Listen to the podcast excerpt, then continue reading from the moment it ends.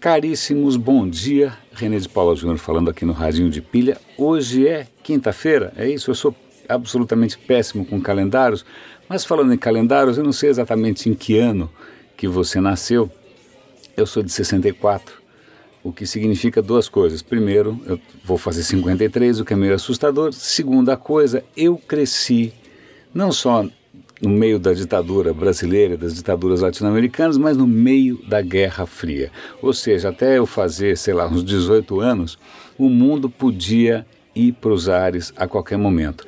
Então eu vou comentar com vocês aqui um videozinho divertido do YouTube, em que o cara conta que em 67, quando eu estava ali assoprando o bolinho de aniversário de três anos, o mundo quase foi para o saco graças ao Sol. Eu explico.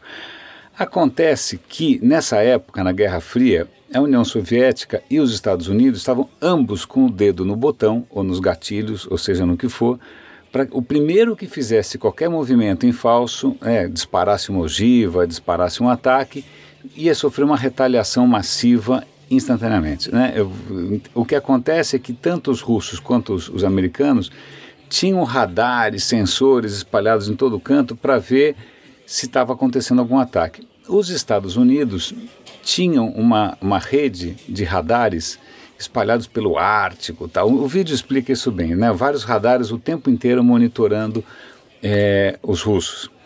Se os russos disparassem um ataque, os radares iam perceber isso e os americanos tinham 15 minutos para conseguir retaliar. 15 minutos para fazer alguma coisa. Para quem não assistiu, inclusive eu recomendo um filme maravilhoso chamado Doutor Strangelove ou Como Eu Aprendi a Amar a Bomba. É um filme com Peter Sellers absolutamente espetacular, que é justamente sobre isso, sobre um, os americanos e os russos um tentando bombardear o outro. É divertidíssimo, é um dos melhores filmes de todos os tempos. Mas vamos voltar à história.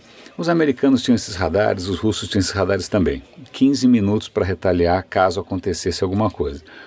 E retaliar significa aqueles bombardeiros B-52, mísseis intercontinentais. Era simplesmente o fim do mundo. Né? Se qualquer um dos dois atacasse, era o fim do mundo. O que acontece? Em 67, o Sol acordou meio mal-humorado e resolveu fazer uma tempestade solar, o que significa que ele fez aquelas ejeções massivas né, na coroa e gera um vento solar insano que vem na direção da Terra, né, um, faz perturbações eletromagnéticas insanas. Isso acontece de vez em quando. O Sol volta e meia faz isso. Né? Mas ele fez isso em 67 e aí começa a desgraça. Quando esse vento solar chega na Terra, ele começa a provocar uma interferência nos radares americanos. Os radares americanos, de uma hora para outra, param de funcionar. Porque a interferência, por uma razão completamente aleatória, era na mesma frequência dos radares, 44 é, megahertz. Megahertz? Kilohertz? Bom, whatever. Provavelmente megahertz. Será? Bom, que seja. Mas era na mesma frequência. Então, os americanos viram os radares completamente surtados, espanados, falou: bom, isso são os russos tentando desativar os nossos radares, isso é um ataque, vamos retaliar. Por sorte, o serviço militar americano tinha outras fontes de informação. Né? Os astrônomos já tinham percebido uma quantidade de manchas solares, um pouco antes, que seriam prenúncios de alguma coisa parecida. Então, eles já estavam de olho no Sol, já estavam mapeando o Sol e já estavam preparados para uma coisa dessa. Olha, gente, é o seguinte, vamos dar uma chance, espera alguns minutinhos, porque se for o Sol, vai passar em alguns minutos. Aí os caras deram um voto de confiança, não dispararam um, um contra-ataque e realmente era só o Sol. Então o mundo não acabou porque alguém teve a cabeça no lugar, o que agora, na época do Trump, eu duvido que vá acontecer. Então vamos né, nos abraçar, dizer que valeu a pena, foi bacana tal, porque na próxima tempestade solar vai todo mundo para o espaço. Então eu tenho mais duas noticiazinhas, eu acabei me estendendo nessa. Uma delas é interessante, o Google tem um projeto de carro autônomo, certo? Certo, chama Waymo. Eu vou dar o link aqui para o carro autônomo. Acontece o seguinte, o próprio Google está tão apavorado com a possibilidade de que o carro possa ser hackeado remotamente, isso já aconteceu inúmeras vezes aqui, eu, já dei link para gente hackeando carros inteligentes, hackeando é, é, de todas as maneiras possíveis, desabilitando freio, desabilitando, ligando o rádio do carro. O Google está tão apavorado que o carro possa ser hackeado que, na verdade, o projeto do Google, o carro é praticamente offline. Ele não é acessível pela internet. Ele só se comunica com a internet quando é estritamente necessário. Então, vejam que ironia.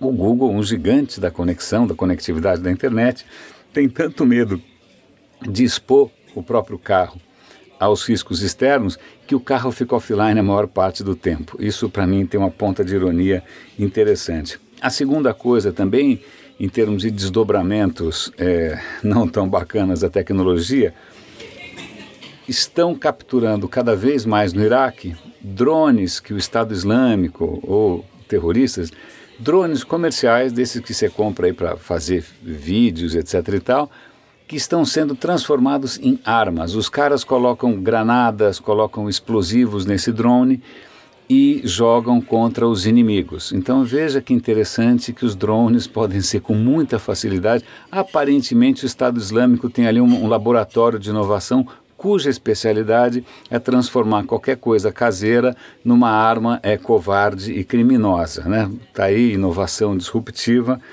é, a serviço do mal. É, outra coisa interessante que eles contam que mesmo que o drone não tenha sido transformado numa arma, é, o Estado Islâmico muitas vezes usa um drone para saber a posição dos inimigos, a movimentação dos inimigos, onde estão os alvos. Né? Então, só para a gente ver que tudo é uma faca de dois legumes, como já, já diria muita gente. Acho que a última coisa que eu tenho para comentar, eu tinha anotado aqui no Pocket. Ah, isso é interessante. Alexa, vocês sabem que é aquela inteligência artificial da Amazon. Você compra aquele aparelhinho, que é o Echo e tal, e a, e a Alexa você pode conversar com ela, fazer perguntas, etc e tal. Para minha surpresa, uma surpresa bastante positiva, parece que um dos aplicativos mais populares no Alexa é um aplicativo do History Channel. Vocês conhecem o History Channel, aquele canal de história da TV a cabo. Eles também têm um site na internet. O History Channel tem uma, uma um conteúdo que se chama Este Dia na História. Então você pode instalar esse aplicativo na Alexa e perguntar: Alexa, conta aí o que aconteceu nesse dia na história. E aí ele pega o conteúdo do History Channel e conta: olha, hoje na história, blá blá blá blá, blá o Sol quase botou o mundo né, é, em numa guerra nuclear. Conteúdo, história, educação.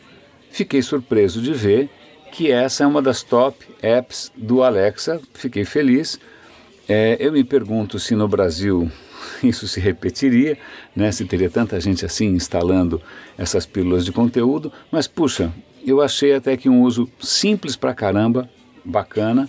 É, eu acho que a primeira coisa que eu instalaria é, um, é, uma coisa que só eu devo gostar no mundo, que é um, é um serviço da, do, de um dicionário americano, que é o Merriam-Webster, que chama A Palavra do Dia. Todo santo dia o podcast deles é, tem um programinha de um minuto e meio, mais ou menos, super sofisticado, super bem feitinho, explicando o significado e a etimologia, ou seja, a origem de uma palavra em inglês. Porra, eu adoro. Esse eu ia instalar no Alexa fácil. Mas eu sou um CDF e acho que isso não, não vem ao caso. Caríssimos, muito obrigado pela companhia, um bom dia para vocês. E vamos respirar os derradeiros ares né, de inteligência e civilização, porque amanhã é, o Darth Vader assume o poder. Grande abraço.